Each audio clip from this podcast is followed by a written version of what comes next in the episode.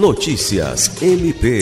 O Ministério Público do Estado do Acre, por meio da primeira Promotoria de Defesa do Consumidor, propôs uma ação civil pública visando apurar possível formação de esquema de pirâmide financeira praticado pela Exland Investment, empresa focada em criptomoedas.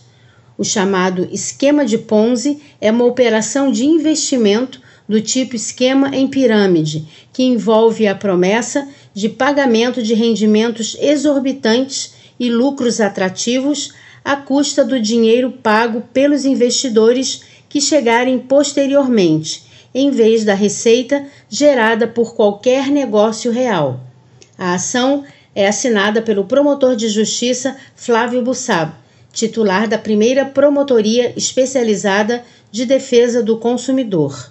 O membro destaca que essa demanda é de suma importância para preservar o interesse do consumidor em realizar investimentos lícitos e que, de fato, sejam investimentos e não um esquema que atenta contra a economia popular.